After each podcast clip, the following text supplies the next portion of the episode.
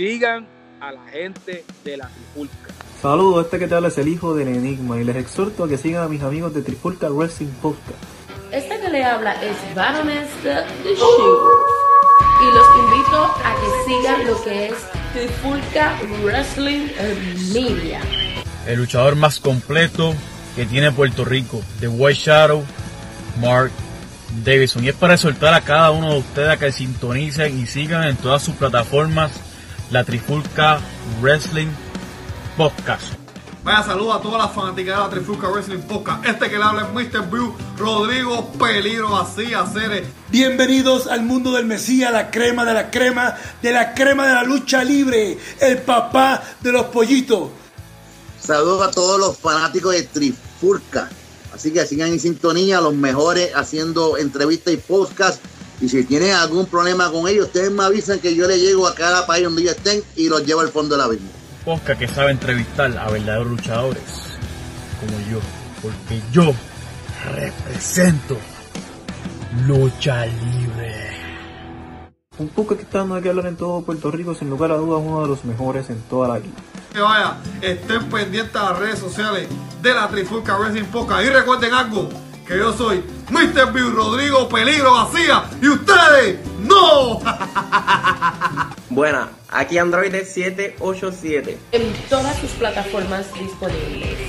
Aquí encontrarás los mejores podcasts con y para tus luchadores favoritos. de Trifulca Wrestling Media. Si quieren estar al tanto de todas las noticias de lucha libre aquí en Puerto Rico o mundial, ¿Ustedes saben por qué? Porque este hombre que está ahí, ese hombre que está ahí, y yo reímos mejor. No hay más nada que hablar. La Trifurca Wrestling Media. Así que no se lo pierdan. El Mesías, Ricky Banderas, les guste o no les guste. Oye, oye, oye, Alex Torres junto a Omar y Geraldo y bienvenido a un nuevo episodio de la Trifulca Wrestling Podcast Interviews. Nuestra próxima invitada es una colega del Wrestling Media. Ella es súper conocedora de la lucha libre mundial. Es más, se la ha hecho a cualquiera en este tema de la lucha libre. Que quiera hablar de lucha libre contra alguien, she's the right person to talk to. La pueden escuchar semanalmente en the hashtag Miranda Show a través del website de shareshot.com y también en todos los apps de podcast que es parte de la lucha libre también Central, Central Podcast, la lucha, lucha Central Podcast también. Ella es parte de los co-hosts, también lo pueden ver en el website de Lucha Central Podcast. Le llaman The Ring Announcer of the Stars y la Queen of Soft Style. Así que vamos a darle la bienvenida a Miranda Morales. Bienvenida, bienvenida. Thank you. Oh my gosh, I'm not used to having an intro myself. I'm I'm used to doing introductions, so that was wonderful. Thank you. No, no, th- thank you for the feedback. no, yeah, you're right because uh, you know I, I hear both of your post podcast and and and you are the one who presents your co-host usually.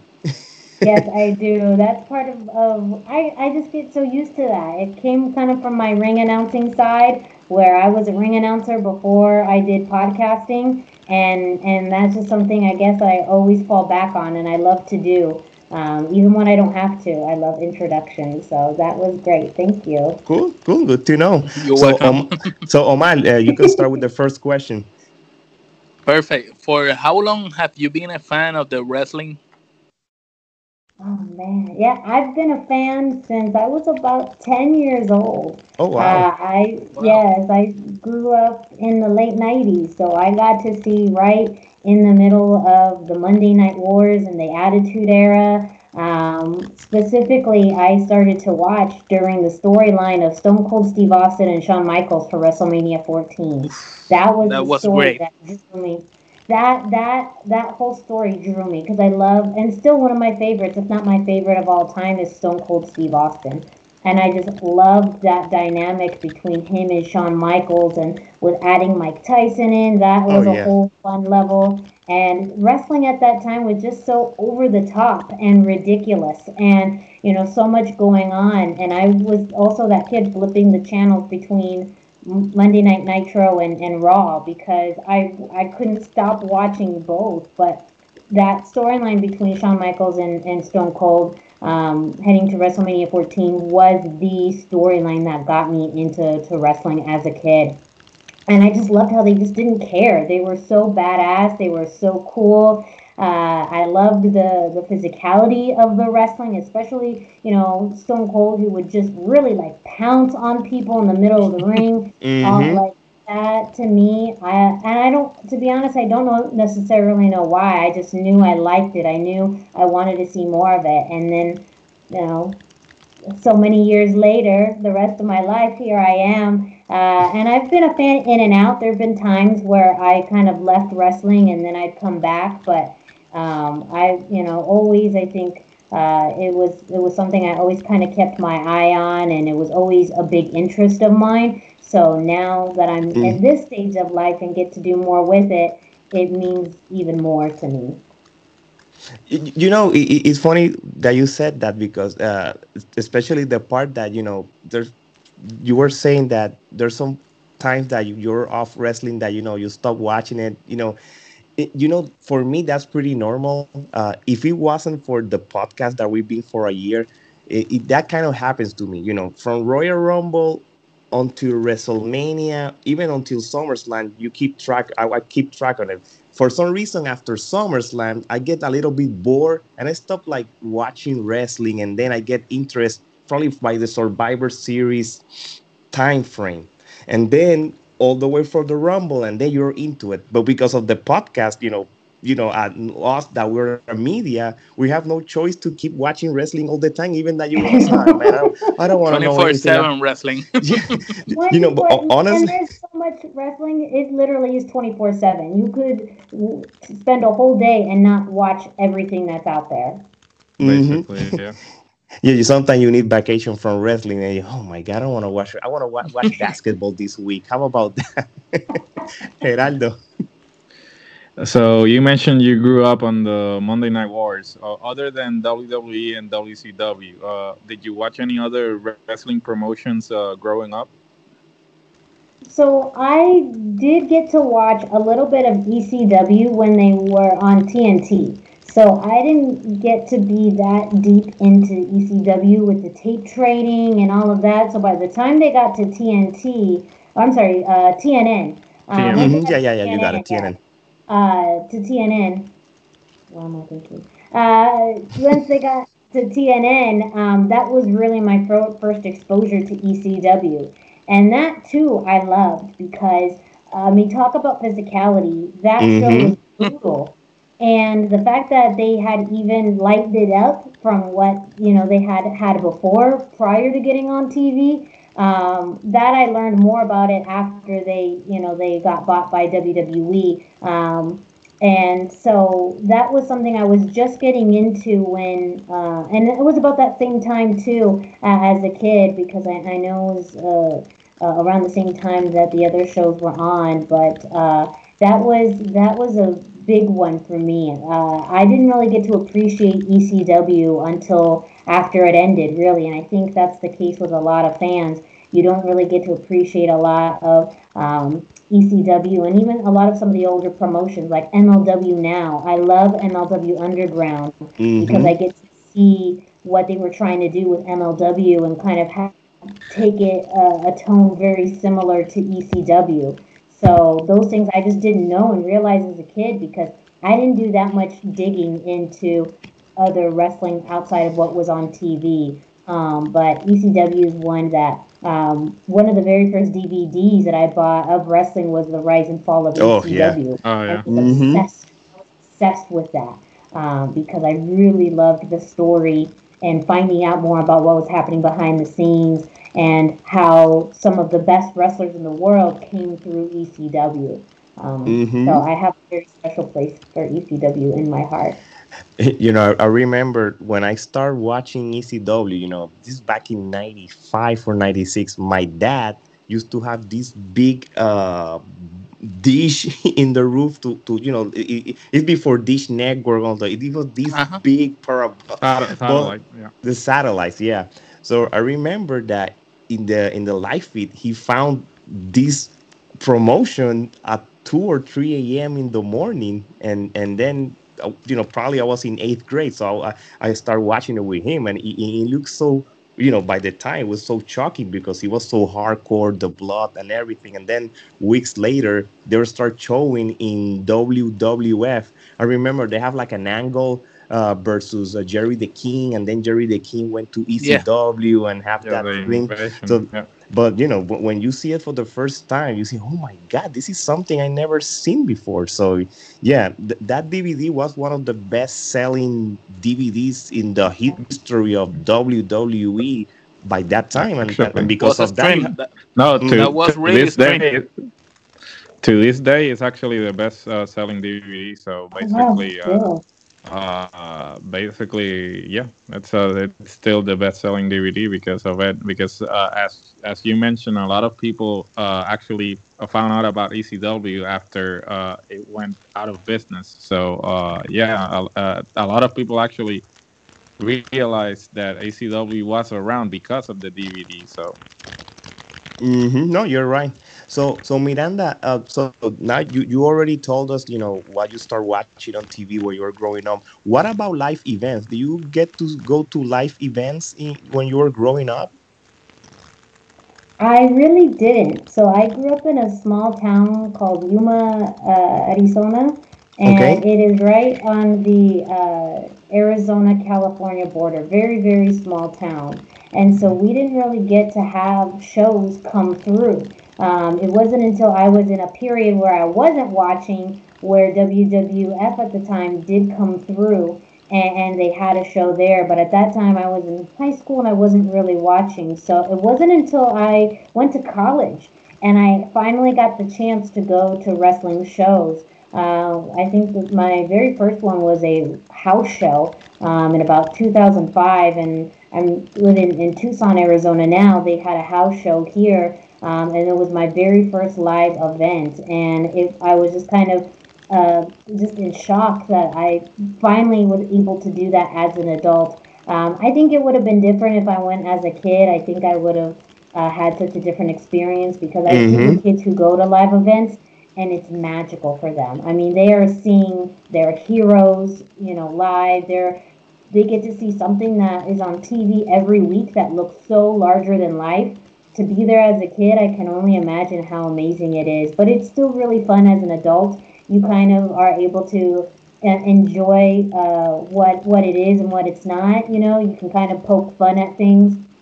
And so, um, since I've been an adult, I've been able to go to a lot of WWF live events um, just as a fan. Um, and then this past January, I Mhm. went to my first Impact event um, as as part of the media for Hard to Kill, and was so that cool. was that was something else. Uh, to go to my very first Impact show and to do that uh, as part of the Chairshot.com was amazing because we got to interview some of the wrestlers and have a, a, a press day with them, but then also to watch that event live as someone from the media, it's a totally different experience because you're analyzing things more, you're taking pictures. Like in some ways, you don't get to enjoy it in the same way because you're much more critical of what's happening in front of you instead of kind of just sitting back and watching Mhm. wrestling. And I'm sure you guys know that too. There's a difference when you are reviewing a, an event for the podcast or, or for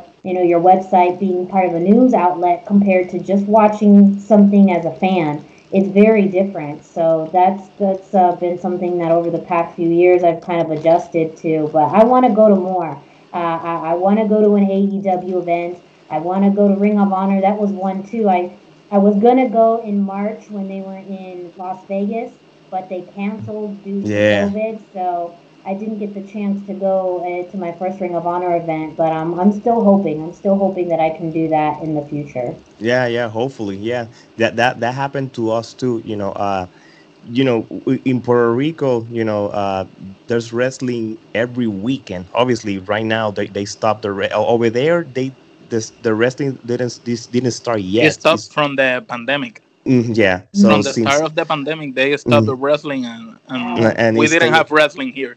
Not, not yet. Yeah. So, so basically, uh, I was going to WrestleMania, and because of the situation, but obviously got canceled. You know, I was going from a, a fan point of view, but also I was gonna start do our first like live coverage with for our media. So it was kind of oh man, Oh, it was hard. That's, that's hard, especially WrestleMania. To I mean, that's that's that's a Mm. that's the biggest show. To I've never gone to a WrestleMania myself, and uh, I was really hoping uh, to go to the one in in California in LA, but it looks like that's not going to happen. So. Uh. I'll have to wait uh, another almost maybe a few years before a WrestleMania comes out to this side of the country. Yeah, uh, because you are from if you are from Arizona, I think the last big event was the Royal Rumble from last year, right? Yes, I did go to that. I did Okay. go. It was the the 2019 Royal Rumble, and that was amazing. Uh, that was the year that that started Becky Lynch's rise uh, to the Mhm. main event of WrestleMania. Getting to see her win the Royal Rumble, being a part of the crowd, not knowing what was going to happen with her was great. Um, seeing you know Brock Lesnar live and Balor, um, all of you know just the Royal Rumble is probably probably my favorite event. I mean, uh, WrestleMania I think is, is one of the best ones, but out of the other kind of legacy pay per view, Survivor Series, SummerSlam, the Royal Rumble is pretty much for me better than all of them. So the, to go to a Royal Rumble uh, is a pretty good. Uh, yeah, be, you know, because you can you you can watch uh, other wrestlers that in WrestleMania you didn't uh, you did not can watch because it's not a space to for every talent. Yeah, no, not Yeah. every wrestler participate in Mania and Royal Rumble. You can put as much as wrestlers you can in in, in the uh, in the event. Even the the girls now too. Yeah, and, and and I agree with you. And I think the three of us we always said that Royal Rumble is our favorite pay per view as well. Yeah. Probably that was since I was a kid. You know, my you know my first my favorite Royal Rumble is still the 1990 Royal Rumble. so this this is my still my top. Yeah, I'm, I'm Yeah. Okay. Okay. That's a good one. It's a good one. It has Mhm. big implications. You know. I mean, it's it's I think a fan favorite. So I get that. yeah. Yeah, I Omar. think How did you become a ring announcer? So uh, that was on the local level. At the time, I was living in Albuquerque, New Mexico. I lived there for about seven years. Okay. And about what year was that? This was uh, 2017. Um, actually, the end of 2016, I uh, met a, a local promotion, Destiny Wrestling Organization in Albuquerque. They were at uh, our local Comic Con, um, and they had a booth there to, you know, allow fans to meet uh, the wrestlers and to help promote their upcoming show. I've been Okay. wanting to to go to a Destiny wrestling show because that was the first independent promotion I'd ever went to and saw a, a, a wrestling show. Uh, Okay. Before that, I had only gone to WWE shows. So going to a local promotion show was a whole different experience for me, and I loved it. Um, I, I went up to the booth and started talking to the wrestlers and the promoter there, and um, they were looking for people who wanted to work for the promotion, kind of like an intern. Um, and Okay. so uh, I said, okay, you know, I want to intern with you. and so a few months later, at their first show of 2017, they had me do some backstage interviewing because they did uh, they actually were on local television and put a lot of content online. So i started to do backstage interviews for them for a few months and that was a lot of fun because uh, that was really my first exposure to interviewing wrestlers. And it's a totally different when you're doing it at a live show because you have a short amount of time. You're trying Mhm. to you know get what you need to get but you're also worried about the background noise happening in the ring you know you want to try and have the right setting. So it was definitely trial by fire um, with interviewing but a few months later they uh, had me start to ring announce. And i luckily i was very fortunate. Not a lot of people get to do baby steps. A lot of people just get thrown into a situation. But Okay. for me they got they allowed me to announce one or two matches a show um, and eventually i got to announce more and more matches um, with with Destiny Wrestling, and then eventually I moved back to Arizona. I, I grew up here, but I, I left and came back and I started to work with Arizona Wrestling Federation, Cactus League Wrestling, Rockstar Wrestling Alliance, all here. And I really got to do shows on my own. There was no more baby steps, just me announcing. So, uh, you know, that was the two announcing for different promotions. You kind of realize that they all have their different uh, styles and how they want to present things to the crowd and what you Mhm. can say and maybe what you can't say. Um, so that was a big learning experience for me. But um, it all started in, in Albuquerque and it's just continued to, to grow. I haven't had the chance to announce very much this year because of the pandemic and not, not having a lot of shows around, but I had some really cool experiences. Again, kind of big first. Uh, back in March, right before the pandemic shut things down, I announced for Future Stars of Wrestling out of Las Vegas, and it was the biggest show I had ever announced for. I mean, it That's had so people cool. on that roster that you see all, all the time. I mean, Chris Bey from Impact Wrestling, Alexander Hammerstone from MLW, uh, Daga, Tessa Blanchard. Um, you know, I mean, uh, people that you you see all the time, Willie Mack. Mm. Um, like it, it was the biggest show I ever announced for, and it was a cool milestone to kind of feel like you've come, like you've you've made it to a certain level of your career where you're able to announce for those people. And it may just be the last time I ever do something like that, but the fact that I got to do it was very, very cool. That is so cool. You know, you know, i- i- i- you start, you know, with, with the, those uh, uh, promotions that you were talking to us, and then obviously before everything happens, you know, you get to to to be a ring announcer for a big show. That's so cool. You know, especially you know, you you mentioned uh, wrestlers like Tessa, W- Willie Mack. That's so cool. That guy, probably yeah. have have to be nerve wracking as well, probably because you know, it might, I will I will be nervous. Yeah. Yeah, it really was. It, it was on um, the FITE TV app, so it was streamed. And so uh, it was really, it, it, it, you know, lots of people saw it. There was a big crowd as well. So it was, it was, yeah, it, there's definitely an element to, to it being nerve wracking. And there's some people that I've announced for that I've definitely gotten nervous before I've announced them. Um, sometimes it's because maybe their uh, introduction is a little complex and I want to make it right. Sometimes it's just because of who they are, and I get you know really nervous of oh my gosh I'm about to announce you know this person. Like Juventud Guerrera's announce uh, his ring entrance was a little elaborate because he had very specific things that he wanted me to say, and then you have also someone like uh, or just like he is the I even forgot. I have to see where it is, but he's the one, the juiciest one.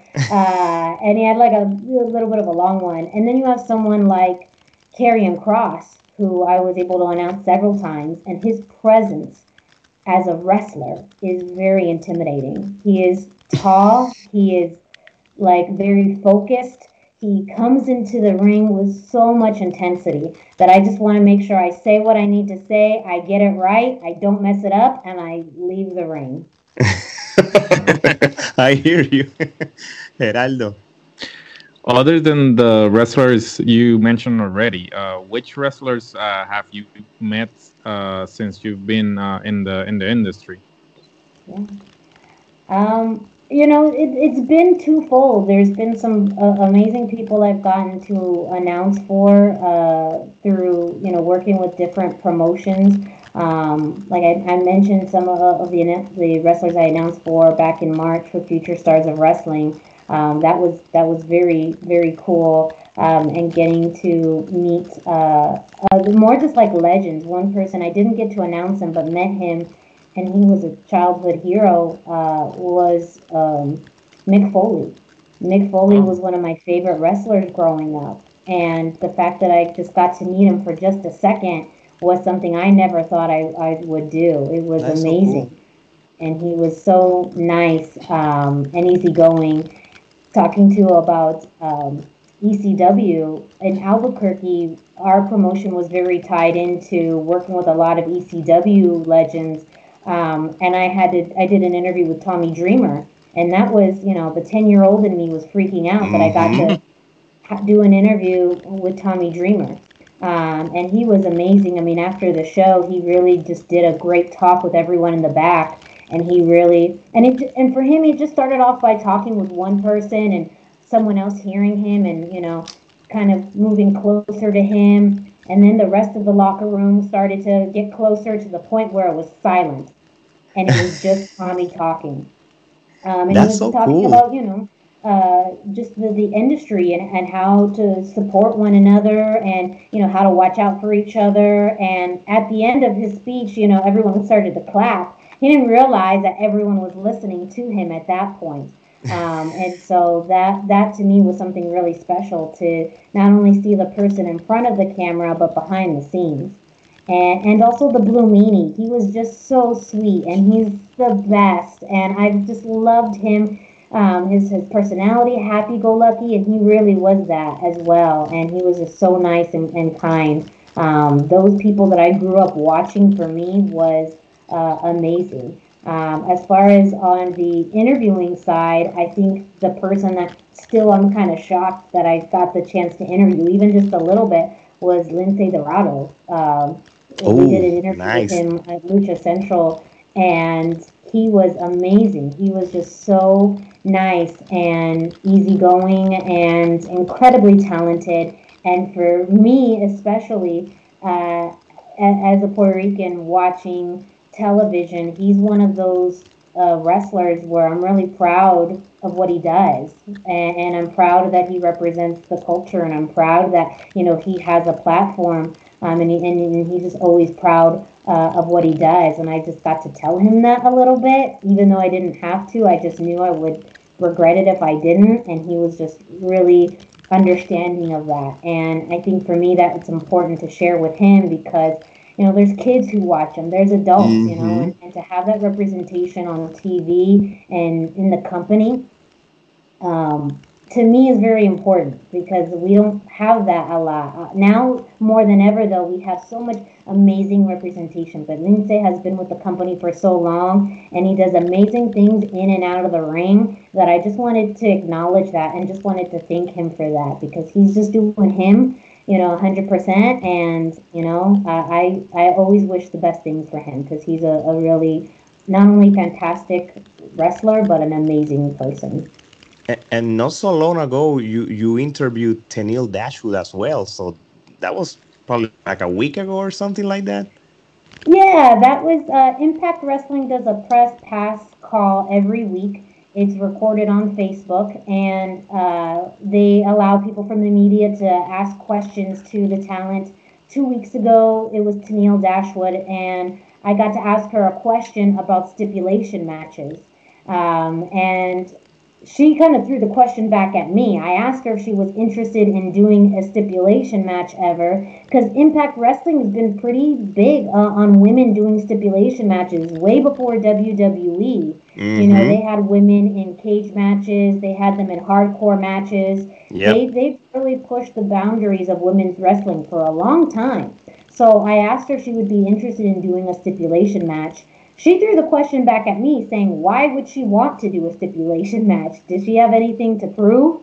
That's what a lot of people, you know, usually want to do in a stipulation match is to prove themselves. And she felt like she had nothing to prove, which I totally got. I understood where she was coming from. Uh, but I did say that usually in a stipulation match, you get to inflict more pain on your opponent. You get to do more. And, you know, that probably sounds like a good thing for her. She likes to inflict pain on people. So she ended up changing her mind by the end of the question. She was, you know, thinking about it. She didn't say a, a particular stipulation match she would be interested in, but I have a feeling if she would be in a stipulation match, it would be one that she would create.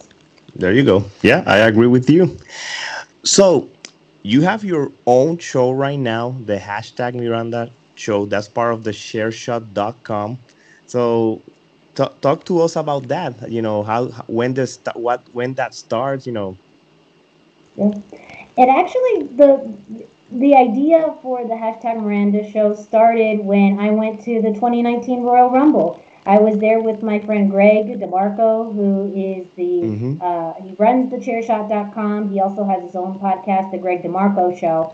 And we were sitting there just talking about, you know, wrestling and everything in between. And he said, Do you, I think this would be good for a podcast. You want to do your own podcast?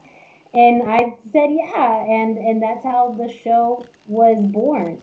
Um, the name, the hashtag Miranda, came from the fact that I am not on Twitter. I'll keep cutting out. Okay. Yeah, you're, you're good. Yeah. Uh, so uh, uh, there's terrible connection out here on the West Coast. People make fun of me. I live in the middle of the desert, so that's why there's no internet reception in the desert. There isn't.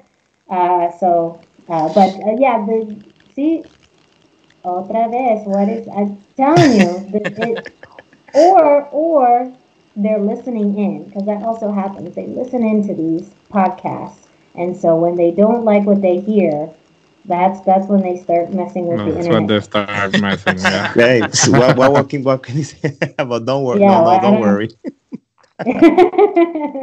um, so I'm not on Twitter. So uh, the co-hosts of, of Greg's show, Greg and Patrick, they would um, tease me that I was not on Twitter, so they could never tag me when they were doing tweets. So they would have to use the hashtag Miranda. Um, So they would hashtag that. And so uh, that that's kind of was my nickname for a while is the hashtag Miranda um, because I just and I still am not on Twitter. I don't have any plans to have a Twitter right now. Uh, just because wrestling Twitter is something else. You guys know. You guys are on wrestling Twitter a lot. Um, you see what people you know put out there. Uh, some people get into arguments. Some people have lots of content out there. It, it's it's a lot. It's a the hardcore. It's the hardcore social media. hmm No, Omar is right.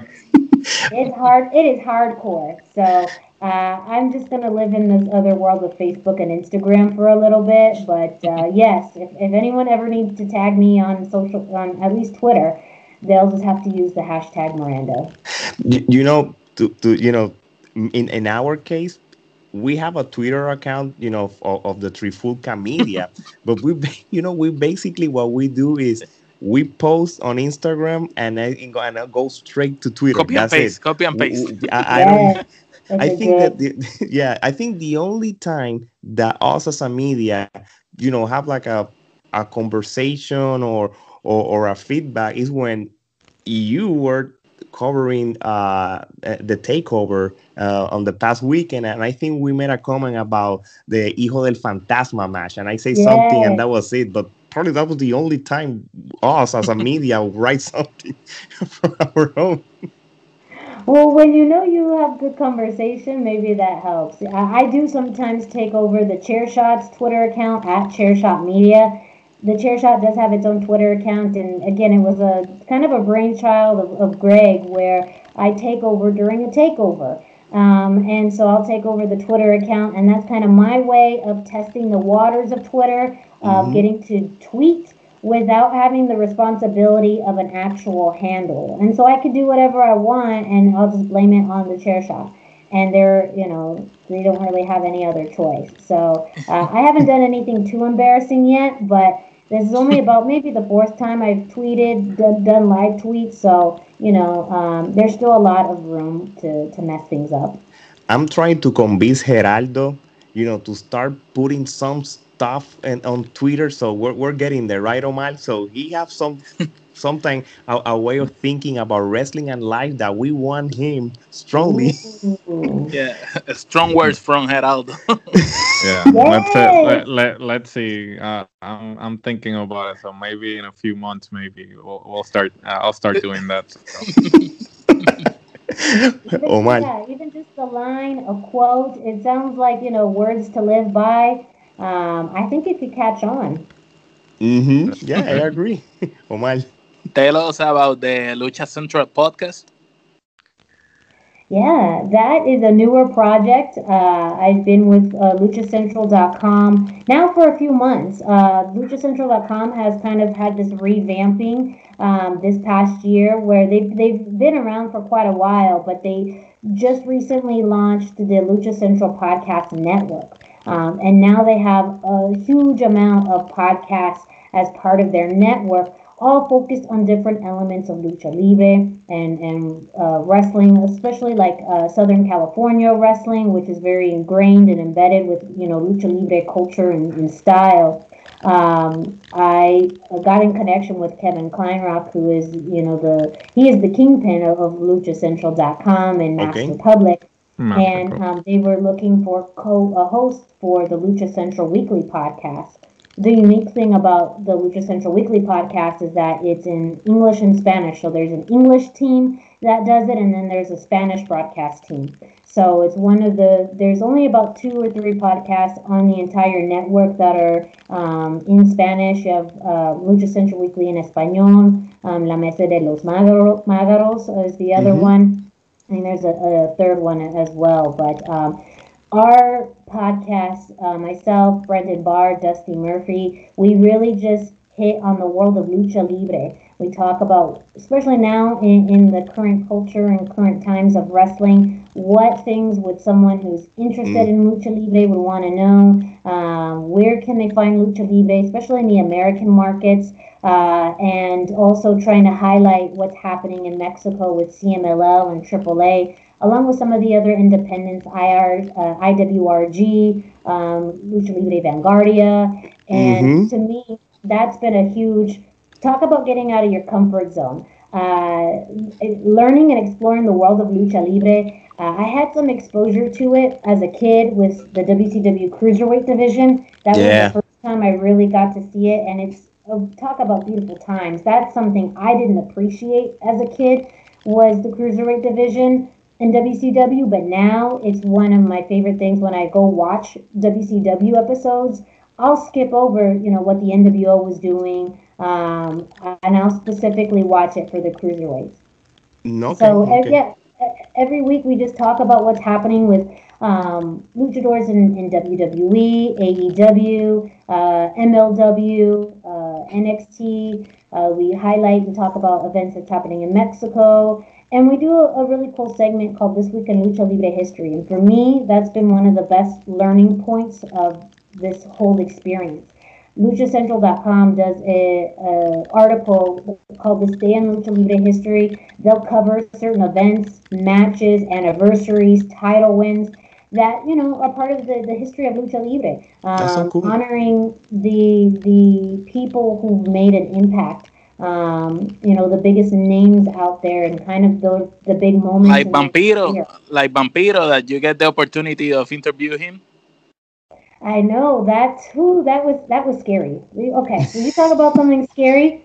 That was a nerve wracking experience. I think I was more nervous interviewing Vampiro than anyone I've ever interviewed or announced. you know, Vampiro, he's he's just you know he, he beats to his own drum. He does his own thing. He he will tell you what he likes and what he doesn't like. So talk about research. I spent literally hours just listening into other interviews that he did to try and find what what to do and what not to do.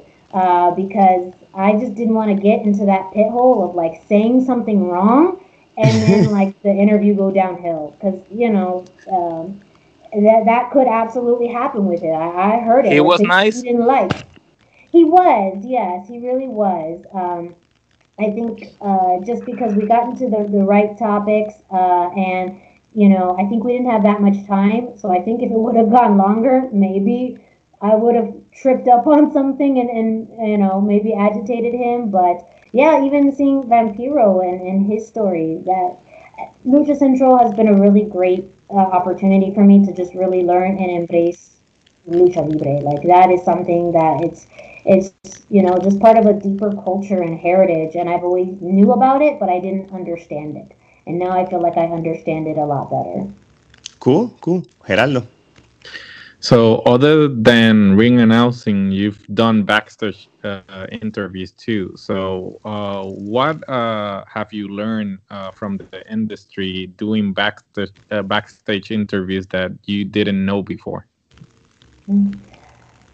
I think that some of it is really um, how much that role with interviewing is about being a foil for whoever you're interviewing. You know, you almost have to think backwards a little bit with interviewing. What not not is what is the question I'm going to ask is what is the end result of this interview? What are we trying to do? Mhm. um, and you kind of then work backwards to then think about okay what question do i ask in order to get to that end result Um, so if you're talking about, you know, putting over a match or putting over a person, um, you kind of then think, okay, well, how can I ask that? Uh, or, Cause or and what do I say?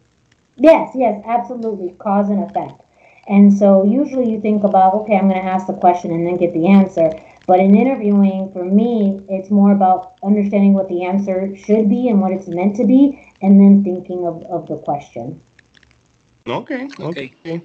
So, um, which of the wrestlers that you have interview left you what they call a starstruck? Like, Oh man, I, I mean, I, I talked a little bit about Tommy Dreamer already. I think that was mhm, yeah, besides him, yeah. in a backstage interview.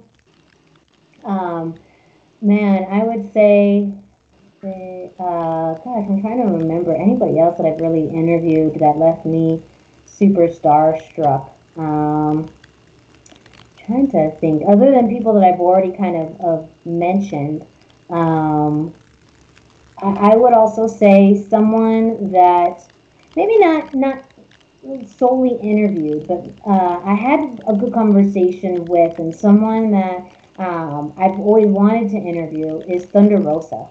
Uh, Okay. She yes. So I met her in Tucson. She worked uh, with Cactus League Wrestling a few times, and um, I remember she was actually in a triple threat match. And before I had to go to the, uh, you know, as, as I'm preparing my notes, you know, I had to go to her to kind of collect her information. Um, she was busy at the time, so I kind of left and came back. And it was kind of last minute moment, so I didn't get the chance to talk to her. After the show, we finally were able to talk a little bit, and I just got the chance to talk to her and, and let her know how much of a fan of hers I was, how I loved seeing her on social media. Um, this was last year when she got to share her journey about you know her citizen process and um, Mhm. you know just life as a mom and as a wrestler. And she's just someone that just speaking with very casually, I was a bit starstruck because she just was so easygoing, but so driven and uh, really like you know just has so much focus and passion, and you can see that. Uh, but she was very kind and, and sweet, and so just speaking with her in the casual element left me very starstruck. Um, that you know it wasn't an actual interview, uh, but she was just someone, and to see her now with everything that she's doing with the NWA and with AEW doesn't surprise me at all. And she's having an amazing year in a year where a lot of people struggle who don't have that platform. Um, so sh- it was really exciting to um, just see her in in that format. Um, and yeah, I mean, I would say uh, a lot of people I've already mentioned. These were people that I loved and Yeah, yeah. really left me starstruck. Um, I would say probably too with Vampiro. Some of it was nerves and a little bit too starstruck again because two we got to interview him uh, about his documentary, uh, Nail in the Yes. So not only was it feeling seeing that perspective of, of him as a wrestler, but seeing his whole life, that too felt really personal that we all got to see that and you know he shared all of that. So I was also nervous because I just wanted to be respectful of that element of his life that he took all that time to share it with us and I just wanted to, to kind of honor and respect that from him.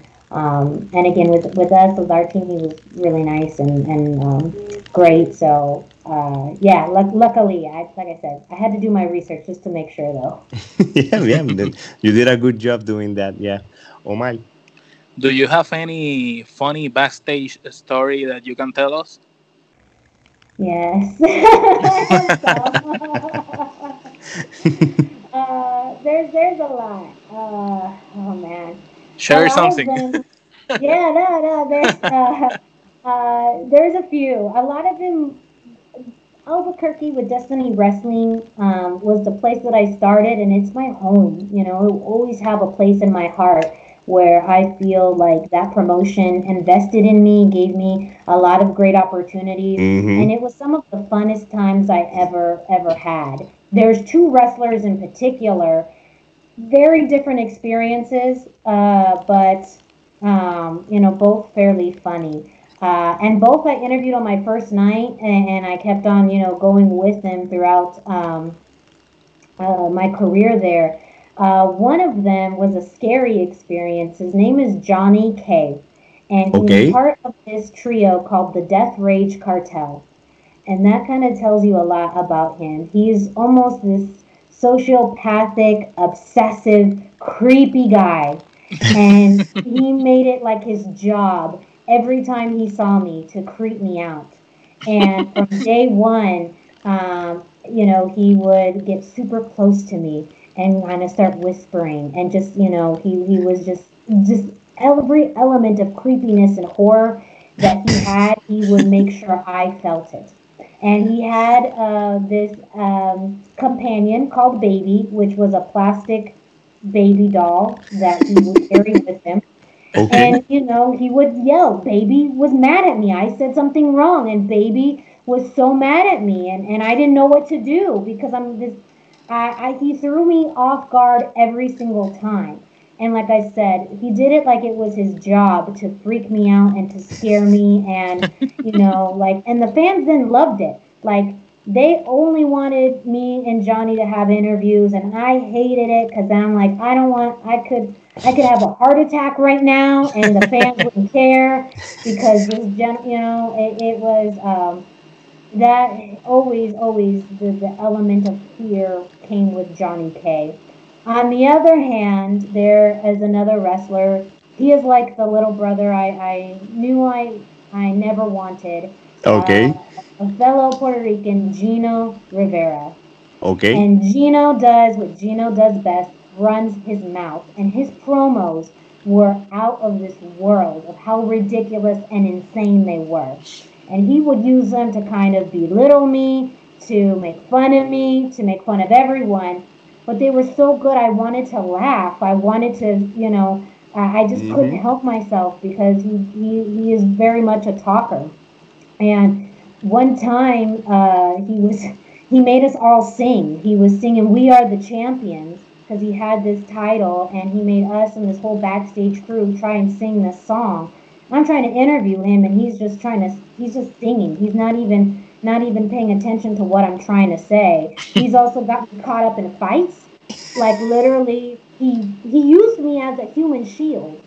So Oh, wow. someone else couldn't block. Yes, that was yes, that's he's he's put me in some situations at Gino, you know, and, and, and I I respect him as a friend, but he's put me in situations, yeah, where he used me as a human shield so that someone else wouldn't beat him up. Um, and and so yeah, uh, there there's just some kind of crazy things that's happened. A lot of times, just people like to like to poke fun at me, but I've either been scared or I've been, you know, I've been used a- a- as a shield and made fun of and mocked. But that's just part of, of the job. Hey, thanks for sharing, Gerardo. So you're a big uh, advocate of indie wrestling. So what do you think needs uh, needs to happen to motivate people to start support supporting their local promotions more? That's a very good question because, uh, you know, there's so many fans that don't realize that there's promotions, you know, right in their city. Uh, when, Mhm. I've always gotten confused when I go to a WWE event. There's thousands of people, but when I go to an independent promotion, it's you know 30 people, and we Yep. all love wrestling. But why are those same people who go to WWE not going to their local promotions? Right. It's cheaper, it's more convenient, it's shorter. You get to be more involved in a local promotion, like you get to be more face to face. You get to cheer and boo, and, and it actually makes a difference. You know, the wrestlers get to hear you. You can actually have more of a role as a fan in an independent promotion. Right. So I think it's a mindset too of, of just being aware. I think fans should try and explore and research, you know, who what are the local promotions in their area, whether it's a Facebook search or, you know, um, Wrestling Calendar is a great uh, website. Um, they partner with luchacentral.com and they run their own website, but wrestlingcalendar.com is a list of uh, wrestling shows all over the U.S. and sometimes the world.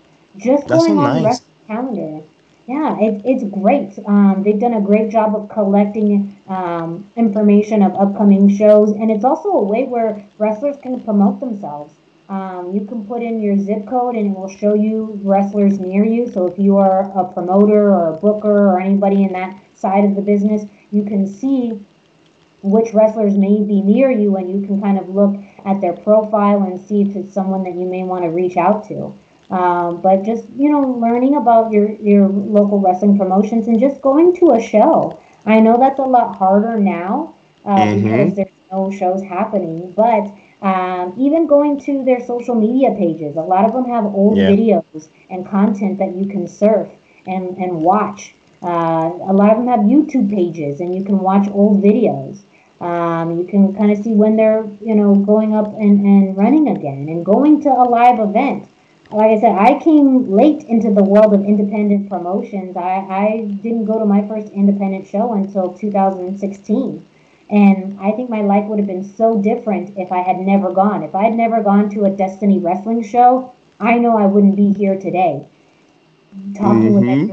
everyone, being a part of websites, being a ring announcer. So, you know, for some people, it could be a gateway into working with a wrestling promotion behind the scenes, in front of the camera. You know, that happens very often. But it also could just be a chance to see a different side of wrestling and enjoy wrestling in a way that, you know, a lot of fans every week complain about what's on TV. They don't like WWE, they don't like AEW, they don't like Impact, whatnot.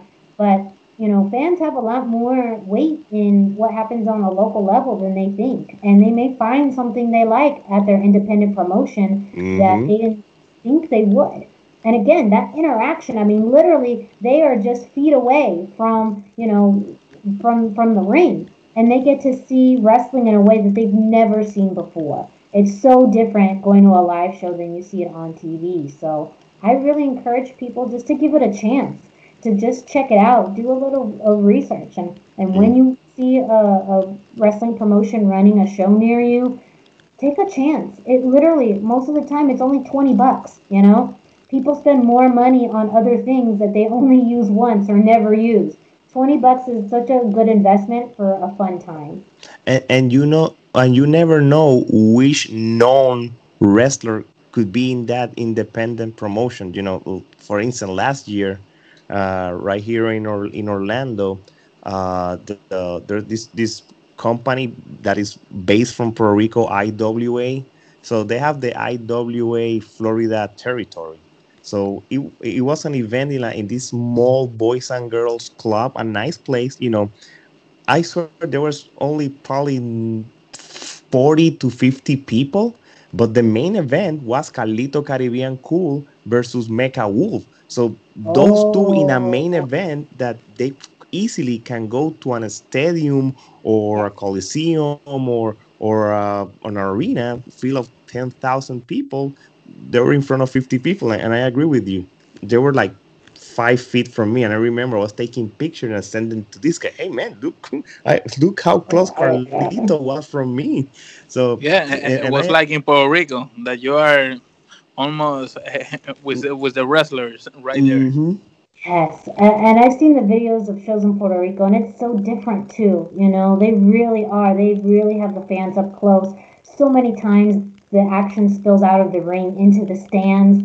You know that that too is something that I I love to watch when I get to see videos like that because that's I mean that that's more typical there, but at the same time, you know, in in the states, you know, some promotions do that really well and some not not so much. But you talk about you know people who, who you don't expect to be there. Destiny Wrestling, um, they had a, a very special event. They had uh, Eric Bischoff reach out to them um, back in 2016. And he said, Hey, you know, can I come and, and watch your show? And they said, Yes. They didn't tell anybody that he was going to be there. So when they brought him out during a show, it was the shock of their lives that Eric Bischoff came out uh, at that show. So I, I agree. You know, most of the time they'll promote, you know, big names that are coming, but at the same time, every so often you get a surprise just like that. Um, I was also at in Cactus League when they did their anniversary show when Big Cass came, and that was a surprise as well. Not really, no one really knew that he was coming, and I remember that that surprise of the Mhm. fans seeing him there too. So every so often you can get a, a fun surprise going to a show, and even if it's just you know maybe not a surprise person, but a match you didn't think you would like, or you know a, a person that you ended up really liking because they're an amazing wrestler or a funny performer or a badass like you know, I, I always see people eventually when you get to a local show or independent promotion, you always leave remembering somebody, you know, someone that you came in not knowing, mm-hmm. But you leave thinking, wow, that guy was really cool or that girl was great and I really like her now. So even that I think is worth the price of admission. You know, I think us, you know, that we live in Puerto Rico probably most of our life. I think we were very spoiled. Uh, I don't know what do you think, Gerardo? Because uh, in Puerto Rico, we always have uh, wrestlers from the U.S. You know, top. For instance, IWA when they started in '99, the, their first events, probably 60% of the wrestler came straight from WWF. It was, I don't want to say it was like a development territory, but indirectly it was like that. And, and and, and in the 80s in the 90s you know the, you know puerto rico have major events but not but in other events that they were not that big they always have these uh overseas or the us uh wrestlers you know and, and so us we're very spoiled to have you know that type of, of, of special wrestlers you know by the time. And, and and like you were saying and you were talking when you were did you watch clips from Puerto Rico wrestling? Yeah.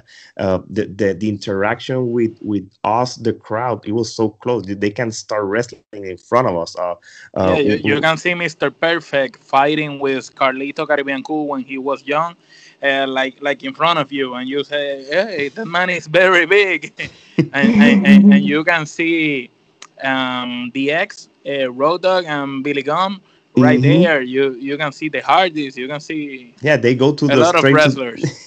yeah so it, it, it is a, a puerto rico ha, is, a, is a different experience you know uh, a lot of wrestlers that go to puerto rico they feel that they have to go there to achieve some kind of goal because the, the it- it- crowd it's, is, is very difficult. is hostile it's a hostile crowd Mhm. they will let you know you know in, in if the, you are in good, ins- you are good. But if you make a botch, they are gonna be laughing and and Mhm. throwing things to the ring. so it is kind it, it was kind of cool so i'm going to ask you a few questions you know you as a fan uh for instance uh in your opinion uh what which are the top five wrestlers in the us to you Wow. That's a really good question. It's very that's kind of hard because I see so much wrestling Mhm. that it makes it, you know, it's hard to narrow down. Um, so I'll try and kind of pull things from different promotions, um, and for different reasons too. Yeah, yeah, I'm course. very much drawn to personalities and storytelling. I appreciate and love athletic ability, but I'm usually going to pull for people that I think capture my interest and that make me want to watch TV. Um, and so one of the people so far recently too that I really like watching and I think is very intense is Eric Young um, from Impact Wrestling. I Mhm. think that ever since he's come back to Impact Wrestling, um, he's had this whole personality and attitude change that has been so fitting for him. And now he's the Impact World Champion, and he's really carrying this storyline between him and Rich Swan for Bound for Glory. I think that uh, I'm way more interested in Eric Young than I am Rich Swan. And I just think it's because there's this intensity with him. And if you see some of the Bound for Glory promos with Eric Young too, they kind of play on him kind of having this split personality or or you know the fact that he has these two sides. Eric Young, the person that we saw back in Impact many years ago, was nothing like the person that we have now. And I think he's doing some really, really great, strong heel work, and his performance in the ring continues to be amazing still. Um, Mhm. I also have to put out uh, another person very close to, to me, not very close. I, I know him and I've announced for him, but I'd love to see his him continue to grow. Is Chris Bey um, from the X division of, of Impact Wrestling. He is someone who signed just earlier this year and really made a big splash. Um, he has, of course, the athleticism that's out of this world, but a personality and attitude that is so slick and so cool that I wish I was that cool. Like he just makes uh, every every opportunity that he's on screen is, you know, just very flashy and, amazing, and I really, I really like it. Um, another personal favorite of mine, like literally personal favorite, I do love him, is Finn Balor. Uh, I just think that Oh, yeah. uh, he's just one amazing, and and yes, so he's he's maybe good looking. I haven't noticed. You know, I'm a professional. I, I keep my eyes on the product. Um, but especially after the match this past week at, at NXT Takeover 31 with uh, Kyle O'Reilly, uh, I think it really solidified him as you know the the dominant champion, one one of the most dominant champions in WWE right now. That Mhm. NXT is the place for him, but we've seen him. I mean, from you know the the biggest stages of WWE, from his time in in Japan. Really, I mean, there's nothing he can't do. And though his personality is more subtle, his performance in the ring is is ridiculous, and he can play. You know, he can really offset and play on his personality, whether it's in, intense or maybe just calm and collected. Maybe the demon. You know, those are all things that he can continue to, to pursue. But uh, I just, I really enjoy watching his matches, and I think he's in the perfect place in NXT. Um, kind of another just personal favorite of, of mine is Santos Escobar right now. I think talking about Mhm. beautiful representation, beautiful character, beautiful performance, this evolution of Santos uh, away from Hijo de Fantasma to Santos Escobar, at first I was a little skeptical. His name is Santos Escobar. Like, what are you trying to do, NXT? But the the rest of the presentation of him has been really great. Um, I really enjoy Legado de Fantasma as a trio, and his personality again is so slick and somewhat calm. Yes. But I loved how they brought everything together. Like it's really it's really entertaining. It's really fun to watch. Um, and then kind of my wild card, the random one, is Orange Cassidy. I really, I really like that mix of you know I I I've really liked seeing him grow too, and maybe that's kind of a key for me, a little bit of evolution. He's always going to be the guy with his hands in his pockets and you know very laid back, but I really Gerardo like his is, program. is a fan of Orange Cassidy too. I've, I've, I've been a fa- I've been a fan since the Indies, and a lot of people when he first appeared in AEW would tell me, "Ah, no," and I'm like, "Dude, give him a break." Like, yes, uh, yes. give Yeah. him We, a break. we, and, we are and- we are some people of that one that you're telling. yeah, yeah, uh, uh, he'll surprise you because I, I've seen his work in the Indies, and I knew that if they gave him the chance, he, he would make it happen. So, and he's he it he happened. hasn't It happened. he hasn't proven me wrong. So, yeah. No, you're absolutely right. I think especially what the work he did with Chris Jericho recently has shown him that, that he can wrestle, he can go, and he can still be himself. Um, But Mhm. also actually have good matches and, and be part of good programs. So that's kind of off the top of my head, some of my more kind of random picks, but th- those are all people that when I'm thinking about who I want to watch on TV, you know, those are people that I get drawn to. And a- after that, if you would have to choose your Mount Rushmore, uh, uh, what wrestlers would you choose? Yes. This is actually good timing because I, I worked with one of the other podcasts on the Chairshot Radio Network, of the Badlands, and their whole podcast is all about um, Mount Rushmores. So every week they do a new topic of Mount Rushmores of something. But every time someone comes on, they also ask them for their Mount Rushmore. So I've just, luckily, this is a good question because I just, I just prepared it in my head not too long ago. And it's not a surprise. It's not a surprise to anyone, you know, from what I've been talking about, uh, just in, in my fandom and, and history with wrestling. Of course, the number one for me is Stone Cold, my favorite favorite of all time.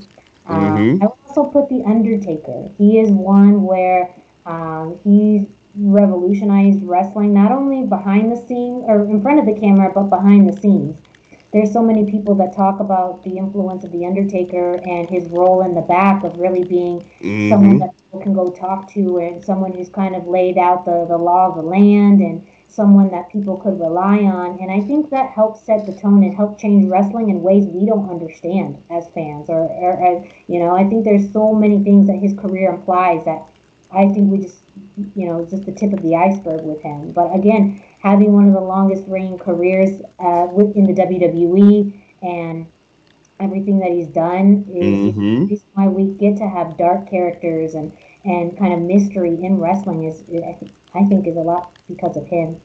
Uh, I also say Ric Flair. Uh, he is someone that I got to know more in the 90s, so I, I had to go back to a lot of his work in the 70s and 80s. But he is the king of the modern athlete almost. When you think about how basketball players and football players and every, you know, even just anyone in, in uh, sports has this luxurious lifestyle. A lot of that I think came from Ric Flair and, and just him being very flamboyant about, you know, being jet riding, limousine riding, you know, Mhm. and dealing, all of that. Like that that set the tone for I think people who it was okay to be greedy. It was okay to want to be, you know, living a luxurious life. It was okay to want to do that. But he also, you know, lost a lot too. Like the the whole dynamic of Ric Flair doesn't quite make sense sometimes, but I love it still, and I, and I appreciate everything that he's done for the business. And then um, The Rock. Uh, he was someone again as I was growing up. In, in comparison to Stone Cold, very different, but still very like I would gravitate towards him because of the way that he was on the mic. He could do things that no one, I think, still hasn't been able to do, as far as you know, uh, the way that he would move in the ring, Mhm. but the way that he could do cut a promo, the things he would say that wouldn't make any sense, but yet, you know, crowds would chant them. And uh, I've always appreciated how much he still acknowledges wrestling as part of his life, as his history, his family, all of that. Um, and I think wrestling gets at least some positive recognition because of that tie to The Rock. And they're still kids. I don't know how they don't realize that The Rock was a wrestler at one point. He does look very different, like completely, completely different. Oh, yeah.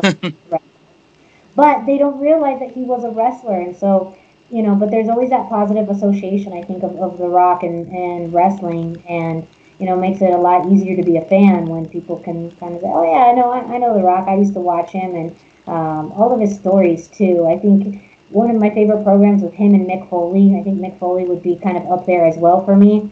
Um, the empty arena match was one of my favorites of all time. I mean, he could just do anything. He literally has been in front of the biggest crowds in the world and also with no crowd and still be amazing. Yeah, I agree with you. Omar.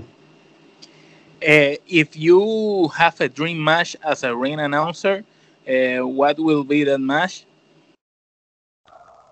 Yes. Oh my gosh, that's such a good question. Um, because Or if you have more than one that you can tell us? more than one. Well, you know, talking about um, you know someone that I, I would really like to, to interview. I have announced before, but seeing so much of that uh, already um, uh, on AEW, Thunder Rosa with some mix of Diamante and Ivelisse. You know that a- announcing for like that would be amazing. Right. Uh, I really liked that story and that work on AEW. I think it's one of the better things that AEW has done.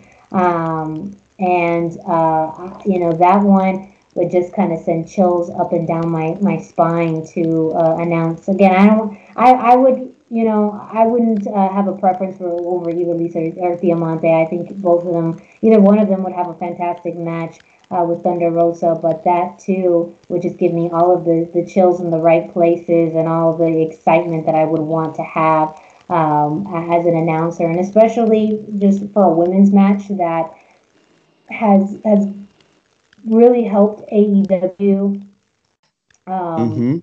Like develop and hone in on, on their women's division. And again, Thunder Rosa is having one of the best years of her career in a time where no one thought that they could, you know, uh, salvage, salvage this year uh, because of, you know, not running and, and so many challenges. And so I, I would love an opportunity for that kind of mix uh, of announcing that I, yeah, that would be a dream for me.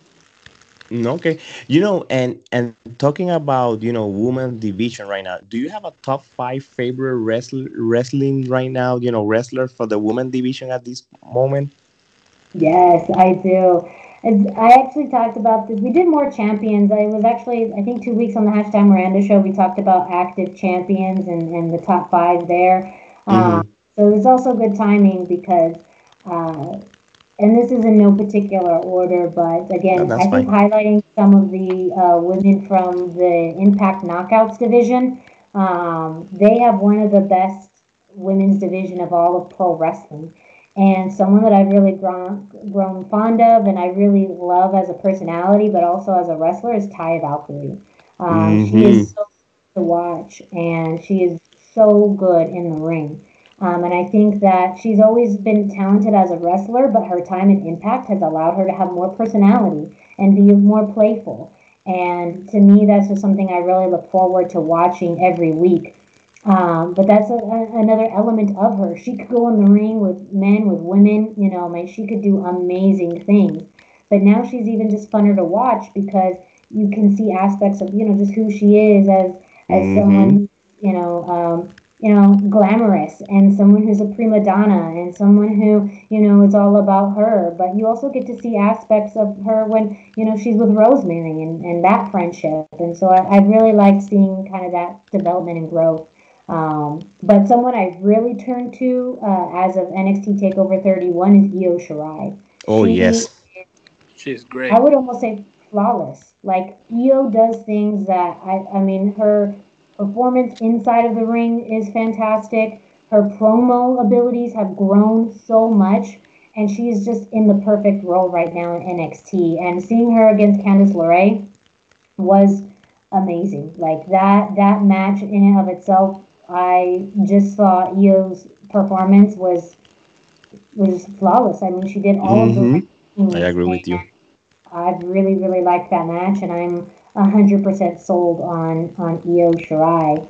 Um, a kind of a long-term fan favorite that I've really liked is Bayley. I've been a Bayley fan since NXT. You know, her her whole story with Sasha and uh, NXT Brooklyn. That is my favorite women's match of all time. That is the my the match I will sometimes just out of the blue go ahead and, and watch because it is the perfect elements of storytelling, of wrestling, and Mm-hmm.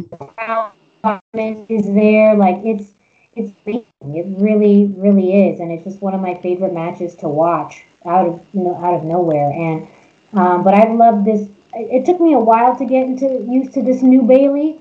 Uh, but I really, I really do like this new version of Bayley. It took me a while, but I'm really excited Like about us. her. Make us two. Make us four. Like, us. Um, at the at the beginning, we didn't like that Bayley. I I did yeah, I did not like it. I loved old Bayley, you know. That was she really tugged at my heartstrings. I loved the work that she did in NXT. You know, of course it happens with, you know, people who move from NXT to Raw or SmackDown that their character kind of loses the momentum. It doesn't quite translate well, whatever it is. And so I'm really happy that she's found her footing a little bit more. And, um, you know, this is a, a Bayley that's just a lot more confident. And anytime someone evolves, it adds years to their career. So Mhm. when the old Bayley eventually comes back, which it, somehow it will, uh, fans are going to be excited because Yeah. allowed it to go away and, and now, you know, come come back. Uh, I mentioned her several times throughout this Thunder Rosa. I mean, she is Yeah. just one that I really, again, personally enjoy, but I love seeing her matches. Um, I think what she did with uh, Shida at, uh, I think it was All Out, that was really a, a fantastic match. One of the best matches she's ever had. And we think we think that is one of the best matches of women in AEW, if it's not the best one uh, until So now. far, yeah. Yeah, I agree with Omar. Oh, Yeah. I, I absolutely agree. It's probably the best women's match they've ever had, Yeah. and and probably will for a long time because again, I think that it's still taking time for them to develop their roster, um, and uh, it's going to be a while, I think, before we get on the same level as I would say NXT. Um, Yeah. NXT is one where um, you know, they they have consistently good women's matches. They have, I think, the best women in all of, of pro wrestling as far as We- physical ability. We also agree, and that is something that we tell in in almost uh, every NXT review. We Yes. tell that the best woman roster in the whole wrestling business uh, is NXT. The other one is TNA, and and then uh, every part, but AEW is like the the last one. No, you're right. I absolutely agree with that ranking. I absolutely agree. Though that's that's that's the rankings there for me as as well. Um, and as far as number five, I'll probably go back to Impact uh, because I really like this person, kind of because it probably reminds me of Bayley is Kylie Rae. Yes. Um, Okay. I really like her, and again, she has an amazing ability, but I've really liked her personality. Um, and I think she's found a really good fit in, in Impact right now. I think a lot of the women on that roster are at the right place, you know. Um, I know that they brought in, say, Kimber Lee, they brought in Deonna, they brought in Kylie Rae, Tasha Steelz, you know. I mean, they brought in people and they have a firm place in that company, and they're not lost in the shuffle. You know, where they end up going after this, who knows if they do or if they stay. But the fact that they get to really focus on them and allow them to grow and allow fans to build this attachment to them. Um, and Kylie Rae, I know that at one point there was a lot, you know, people making fun of her and Bayley almost having the same character. But now that they're very different people, Kylie Mhm. Ray can, you know, monopolize on the smiling, hugging, friendly face uh, demographic. She she has it now, and I just I really like I really like her. So speaking about the the females, uh, Tessa is still a free agent. Where would you like to see Tessa next? Oh, that's a really ooh, that's a good question because um, I would say I wasn't surprised, but I was a bit surprised uh, about her leaving Impact Wrestling. Um, I mean, I was there at uh, Hard to Kill when she won the World Championship, and at that point, it seemed like they were going to really move forward with her as as a world champion for some quite some time, and then you know things things happened. I think it, it will really depend on too, you know, how they utilize her. Um, whether it's specifically in just the women's division or if maybe she could be the one person who um, you know, could end up facing men. I think for just caliber wise of being able to compete with other women at her level, it's NXT. I mean, we were just talking about it. NXT is the best women's division of all of pro wrestling, and I think that could really test her in ways that um, we haven't seen. Um, I mean, the Impact roster was great, and she had some really great uh, matches, but no one was quite at her level wrestling wise. Um, And when you look at the landscape of pro wrestling, the only the only area that I could see having a high caliber of women that could compete with her is NXT. Um, but also, you got to think about the long term. You know, it, it could be more about visibility and, and, and moving up in your career. And WWE could be great. You know, seeing her and Charlotte Flair in the same ring. I mean, That that would be Every everyone wanna wanna see that match. Well, a, a couple of months ago we did this episode talking only about you know what we think of Tessa, what what company she should join, you know, and and you know there, there's reason that we can say AEW, but there's other reason that we can say WWE. You know, we are aware that the women's division in in NXT is the best one probably right now in the business, uh, besides the ones in Japan for sure. But you know, for storylines and for attraction wise, you know, you have Tessa and Charlotte, two uh, daughters of the Four Horsemen, and you can even have a program with Becky Lynch establishing who's the real man because I already beat men's, not like you. You know, you can go to different routes. You know, you can even hire her for those two big matches, and then she can do whatever she wants. Because in, the other hand, AW needs uh, uh, uh, an Strong upgrade in, in, in the roster, and they're doing a good job. You know, you have Thunder Rosa going in, you have Diamante, you have Ivelisse, that they're, they're helping to to get that division have a- like a like a you know an upgrade. So you can add Tessa, you know, and, and Wera Loca. I know she's good in Impact, but you never know, you know, if she ended up yeah. in, in, in AW can help. But definitely, if you're gonna run a program with Tessa in WWE, you can start like going, okay, let's go to NXT, let's beat everyone, and then my focus is let's go over there and have those two women, you know, that that can attract a WrestleMania, uh, SummerSlam, you know, event, you know. So yeah, And in NXT, it will be a, a lot of good matches. oh yeah, She with Io Shirai, with uh, Rhea Ripley, Mhm. with Candice LeRae. Will be a lot of good matches. and she will have a chip in her shoulder because uh, the Mae Young Classic, she was part of it, but she was Yeah. not the the same Tessa that Tessa we're that seeing is now. So that she can go from that point on, you know, it will be very interesting what she's gonna end up doing. She was training in in in Tijuana not so long ago with Sasha Banks. I was I see some pictures Yeah. of her, so Yeah. th- you know, you never know.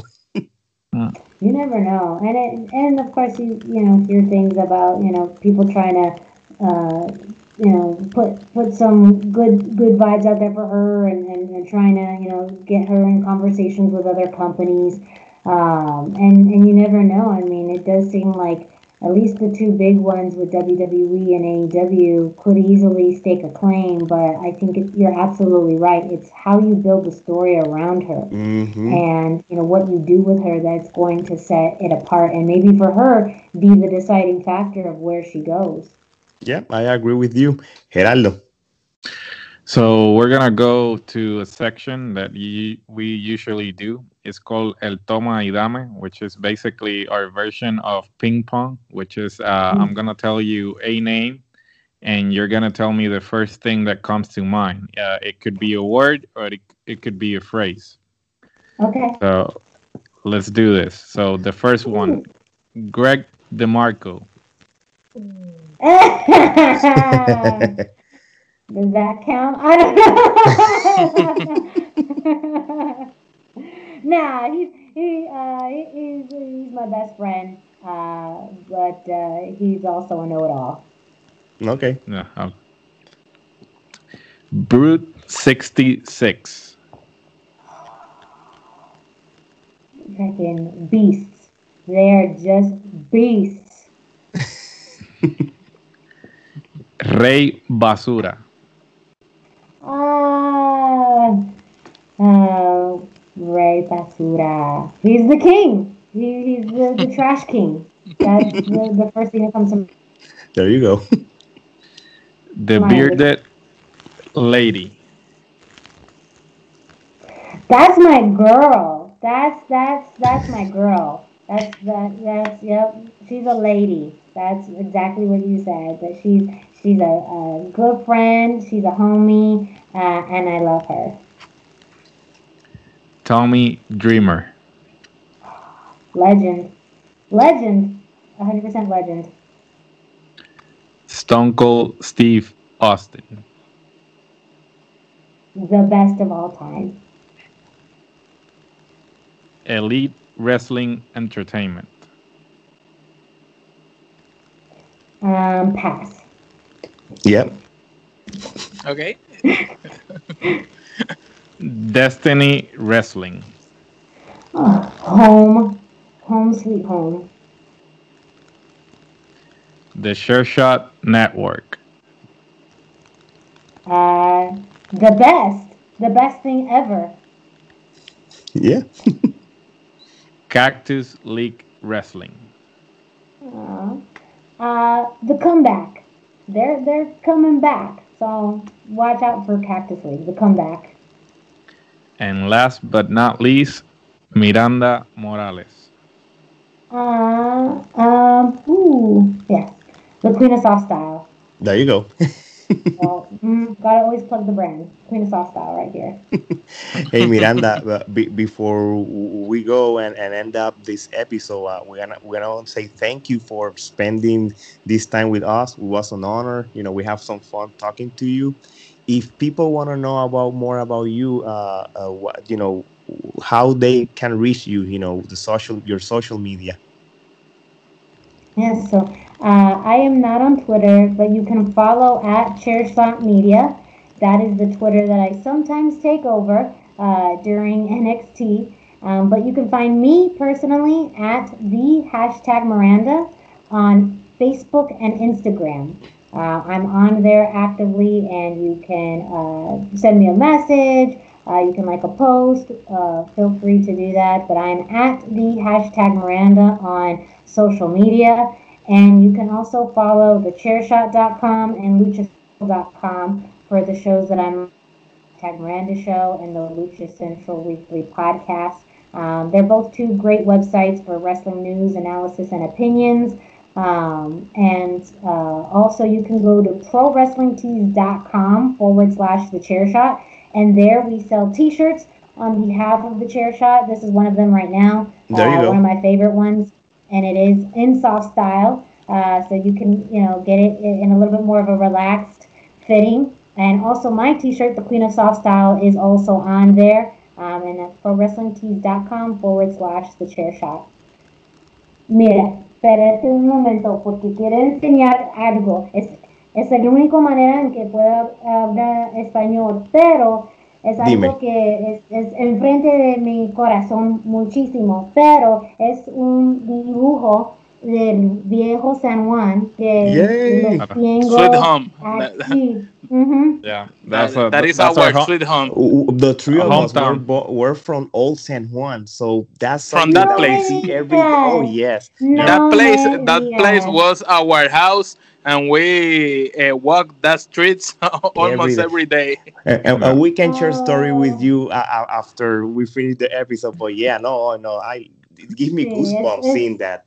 That's our that's esa our es mi block. corazón. Tengo otra, ah, no, no sé dónde está, pero sí, es, es, es muy cerca de mi, para mi corazón y pues lo tengo aquí todos los días, ah, aquí en in the background y pues quería enseñarte porque Gracias, es- gracias. es- That was so Gracias, muchas you.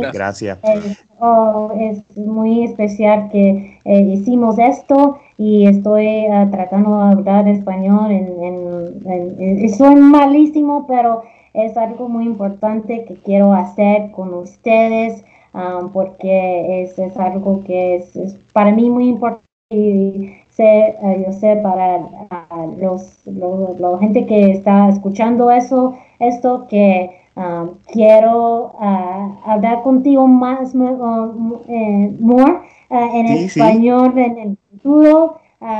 pero, you know, uh, eh, steps, little steps. Baby step, yeah. steps chiquitos. Don't worry, pasito pasito, pasito a Yeah, pasito, in, in the future you you can be with us uh, talking about some event of wrestling uh, like a per per view or We something talk like that and, and, and you can can be there with all with, with with us talking about that event In Spanish, you can In Spanish, practice yeah, with you us, can yeah. practice. Yeah. Vamos a tratar eso, sí, puedo, necesito practicar mucho, pero es, es, thank you so much. This means a lot that you uh, invited me to come on here. This was wonderful to talk with you, and, and it was very special, so thank you. Cool, cool. Uh, one last message that you want to say to the people that listen the Trifulca Wrestling or TWN, that what we call it now, TWM. Uh, yeah, thank you. Muchísimas, gracias uh, uh, para that you're listening uh, to this. Um, por favor, si quieres visitar chairshot.com, luchacentral.com. Um, si quieres, uh, you can follow me on social media. Uh, y más importante, support your local independents. Yes, know, important. Go make sure you check them out. Support your local independent promotions. They need you now more than ever. Um, so even if you buy a T-shirt, if you go check out their websites or their social media, make sure you do that. If you're looking for a place to do that, go and check out the wrestlingcalendar.com. You can find all upcoming events happening, and you can find out about very cool promotions in your area. Ok, cool. Well, bueno, gente, esto es todo. Así que de parte de Miranda, Omar, Gerardo y Alex, esto es hasta la próxima.